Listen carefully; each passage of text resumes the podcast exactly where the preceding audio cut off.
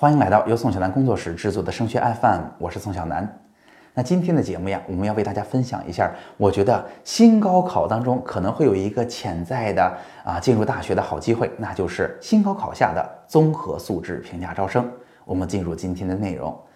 今天的节目呀，主要分为两部分哈，一个是为什么我会觉得呃新高考下的综合素质评价招生是一个潜在的机会，第二个当然就是我们应该啊用怎样的策略和方法提前为这个机会做好准备，获得先机。我们挨个来说哈。首先，为什么我认为综合素质评价招生可能是新的好机会呢？原因是哈，在上周一的新闻发布会上，那。针对综合素质评价招生啊，山东省教育厅的呃李霞处长已经把这个事情说的比较具体了。那总体来说呢，有三个特别关值得关注的点。第一个就是那新高考下，山东省内的综合素质评价招生仍然是原来试点的十所大学，就是山东省内的九所加上一所浙江大学。第二个说的是啊，招生计划呢，原则上不超过啊这所学校在山东当年招生计划的百分之二十。第三就是明确了综合素质评价招生，到时候确认孩子能否录取的导向，就是去看专业的匹配度和适应性，是看孩子喜欢的、擅长的东西和大学招生的专业是不是一致的啊，他们是不是匹配的？那这三点上，我要逐个的给大家做一做分析哈。首先啊，咱们今年仍然是十所学校，其实跟往年的试点没有变化。如果去跟浙江比起来呢，其实啊，我们得说，我们的综合素质评价招生和浙江省的三位一体招生相比，我们是学校上弱了一些的。因为在浙江省的试点当中，三位一体招生是包括了清北复交的，那有足够好的大学放进来，其实是会对这个政策起一定的推动作用。但是哈，呃，另一方面说起来，那这样一个结果并不一定意味着这是一个利空因素。原因是一方面。啊，新高考它的配套政策里边就包括了新的综合素质评价招生，它是一个高考政策改它改革的配套政策，就是它的一部分。所以，既然今年新高考扎实的推行了，那当然它的配套政策应该去跟上。那另外一方面呢，浙江这边现在也已经意识到说，那综合素质评价招生或者他们的三位一体招生，更多的是一个啊，在公平的高考制度下一个招生政策的补充形式，而不是能够无限的扩大。毕竟，对于信息不充分或者呃相对教育资源嗯比较匮乏的地区的同学来讲，那综合素质评价招生可能对他们是有点不利的。所以，在这个啊政策的方向之下和前面做过的尝试的这个引导之下。哎，我们没有扩大学校规模，嗯，可能啊有一点利空，但其实也不一定是不利因素。那第二个呢，显然是有利的因素了，那就是招生计划原则上不超过学校的百分之二十。大家知道哈，山东省这呃允许招生的十所学校里边有九所是省内的院校，那省内院校在我们本省招生的招生计划是非常多的，一般能到两千人以上。那百分之二十是一个什么概念？就是四百到五百人的概念。然而在过去的啊，综合素质评价招生的试点当中，这个招生计划一般都控制在九十个人附近，那一下子多了好几倍，那这个人数的增加。一方面说明，哎，这个政策导向来了，我们招生的规模可能就会扩大。另一方面呢，我想对于综合素质评价招生的门槛儿也有很大的影响。大家知道，在过去综招里边，门槛儿一般就是学业水平考试，哈，你有几个 A 啊，你才有这个资格，以及呢其他的规则有点像小自招，就是可能还有一些奖项的要求也可以，只是这些奖项呢，相比自招来讲要的稍微弱一点，门槛稍微低一点。大家完全可以这么想哈，如果招生计划扩大了三倍、四倍甚至五倍的话，到了这样一个学生基数的前提之下，咱们今年的学考又不进行等级的区分了，只有合格和不合格之分。那如果再设置一个奖项的门槛，哪有这么多同学都能拿到奖项？那自招都已经被教育教育部管控的那么严格了，它出现了那么大的问题，那综招里边如果再设一个奖项的门槛，是不是就让大家去买奖造假了？所以我觉得中招的门槛今年可能大大的降低，可能让大多数同学都能够啊品尝到新高考政策的红利和优势。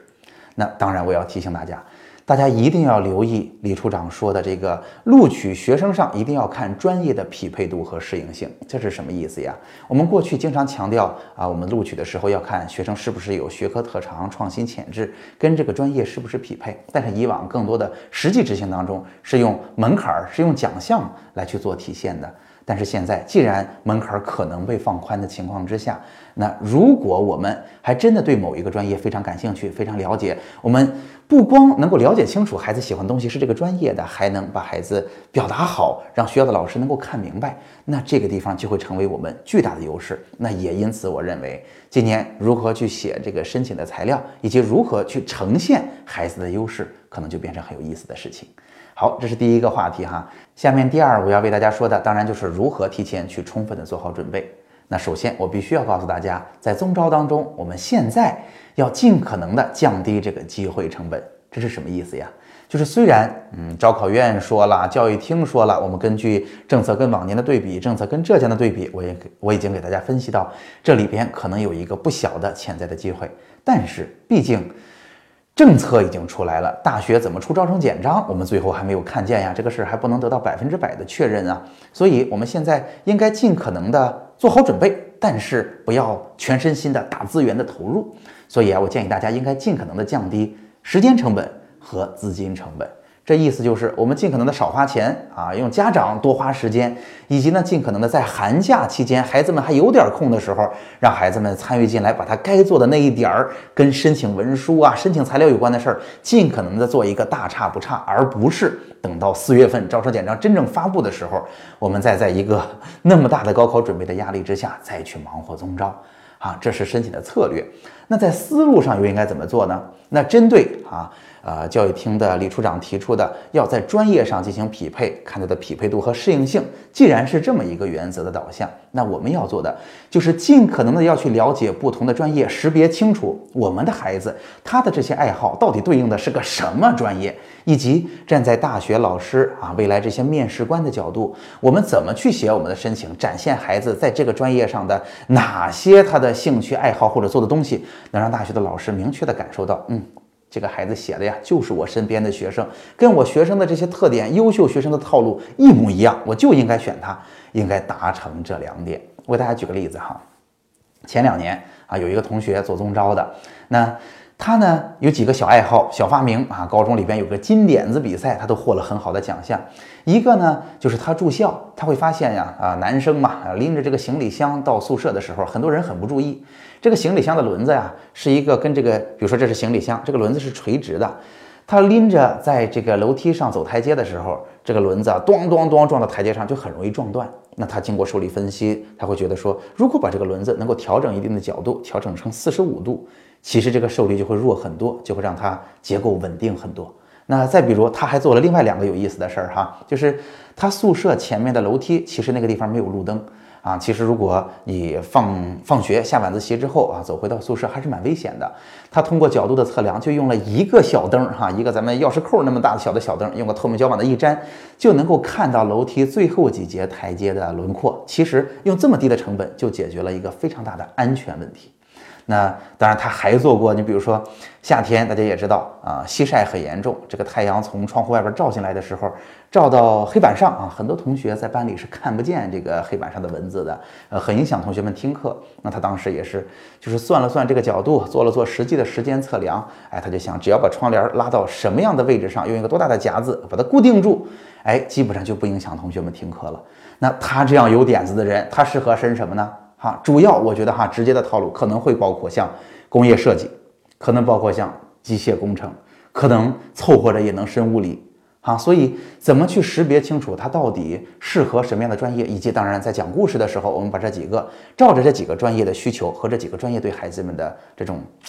呃条条框框啊，对他的要求来写给大学的教授看，讲给大学的老师听，那同样这种方式就可以展现出我们足够的优势呀。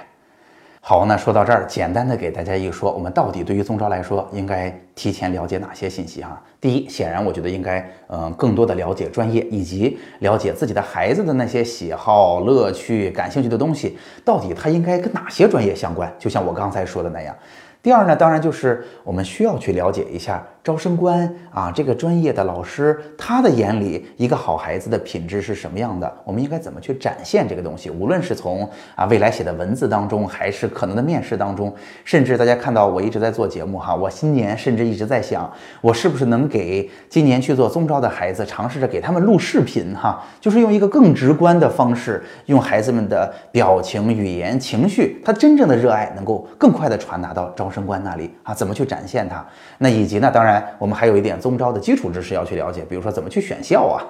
啊，怎么去读招生章程啊，等等这些。嗯，这三条我相信是我们为了准备好宗招，在寒假里边就值得提前去学习和了解的内容。好，总结一下今天的节目吧。今天的节目呀，主要是为大家分享了一下，呃，看过了上周一的新闻发布会之后，我觉得那新高考下的中招可能是一个新的潜在的机会。今天主要为大家说了说为什么我觉得它是，以及我们应该如何用怎样的思路，呃，提前去做好准备。好，那今天的节目就到这儿。如果今天的节目很实用，欢迎您把它转发到啊您的群里，或者转发给其他的同学和家长。